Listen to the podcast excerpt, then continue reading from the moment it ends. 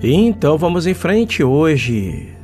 Mais um episódio aqui do nosso RelacionaCast. A consciência da quarta dimensão traz o discernimento espiritual e transcende o tempo e o espaço. Sejam todos bem-vindos nessa manhã. Quando somos seres humanos que ainda não perceberam a presença, estamos vivendo na consciência tridimensional em uma mente tridimensional e no que diz respeito a nós, a única realidade da vida que existe é o que conhecemos através dos sentidos físicos. O mestre, através de sua consciência quadridimensional, não apenas teve acesso a um lugar que chamou de meu reino, o reino invisível por trás desse visível, mas através da consciência quadridimensional, ele pôde, quando necessário, ler as mentes daqueles que estavam à sua volta. Não foi por um meio humano que ele percebeu a natureza da vida que a mulher no poço estava vivendo, mas vivendo na quarta dimensão. Ele pôde ver a terceira dimensão e discernir seu estado de consciência. Dessa maneira, ele foi capaz de selecionar seus discípulos, os melhores entre os disponíveis na época, os mais aptos a ficar com ele, os mais aptos a entender o que ele tinha a ensinar o, e os que estavam quase prontos para a experiência.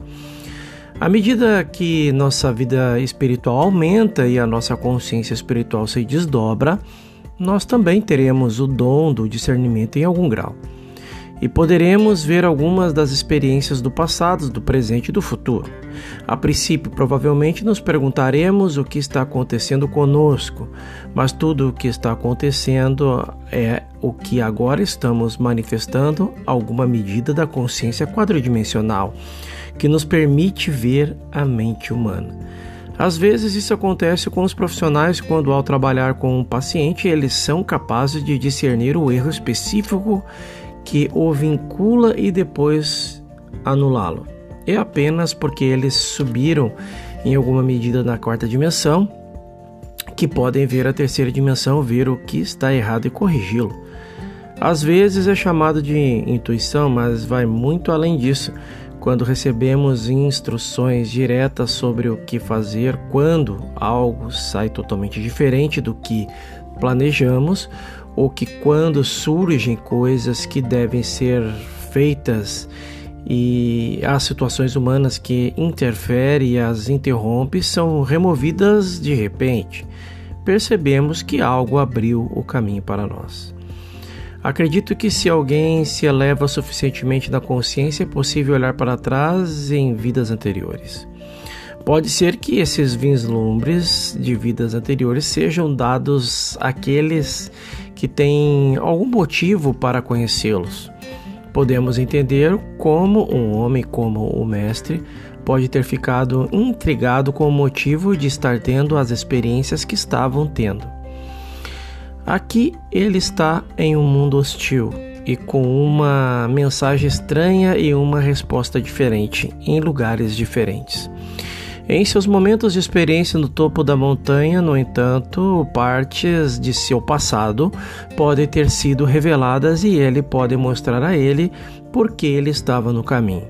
Qual era o significado de seu mistério? Para mostrar a ele por que ele estava no caminho, e entender a mensagem ou entender o mistério, qual era a parte, qual seria sua anterior preparação para isso tinha sido. Então, muitos místicos não apenas tiveram conhecimento de sua experiência passada, mas também tiveram conhecimento de contatos anteriores com alguns dos seus discípulos ou seguidores do caminho.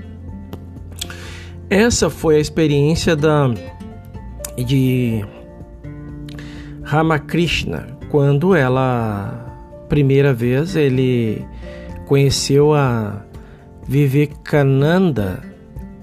Vivekananda nem queria conhecer Ramakrishna. E cancelou todos os seus compromissos que ele tinha feito para ouvi-lo. Então, um dia, quando eles não podiam mais recusar, ele foi ao encontro do homem e à primeira vista eles conheceram. É relatado que naquela primeira reunião, Ramakrishna disse a Vivekananda: Por que você demorou tanto? Como um questionamento. Estou esperando por você há séculos. Vivekananda se tornou um discípulo número um de Ramakrishna e desistiu de tudo na vida e foi morar no Ashram com Ramakrishna. E depois saiu ao mundo para realizar talvez uma das maiores obras missionárias dos dias de hoje. Não conheço outra pessoa que tenha viajado pelo mundo como Vivekananda e apresentou a mensagem de seu professor de uma maneira muito melhor do que seu próprio professor poderia ter apresentado e de uma maneira que tornou aceitável e levou a ser estabelecida em muitos lugares. Ao mesmo aconteceu com outros professores espirituais e eles reconheceram alguém que eles conheceram antes, ou um estudante reconheceu um professor que ele conheceu antes. Quando uma pessoa é levada à consciência superior, ela pode olhar novamente para a consciência inferior, assim como um estudante universitário para olhar para trás, ver os livros do ensino médio que antes não eram compreensíveis para ele, mas agora são claros. O mesmo ocorre com a consciência quadridimensional em relação à tridimensional, percebendo as coisas ali e se beneficiando como o que foi visto. Façam todos uma excepcional amanhã. Essa foi mais uma mensagem de Joel Goldsmith. Próximo episódio vamos falar sobre a relação do professor e o aluno. Até lá!